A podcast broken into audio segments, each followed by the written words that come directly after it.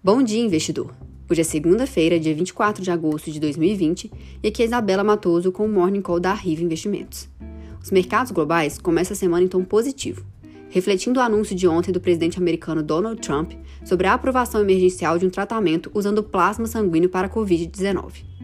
Com as eleições chegando, Trump corre para melhorar sua imagem frente à crise que a pandemia trouxe. Em relação à China, rumores dizem que o presidente americano vai diminuir as restrições para aplicativos chineses.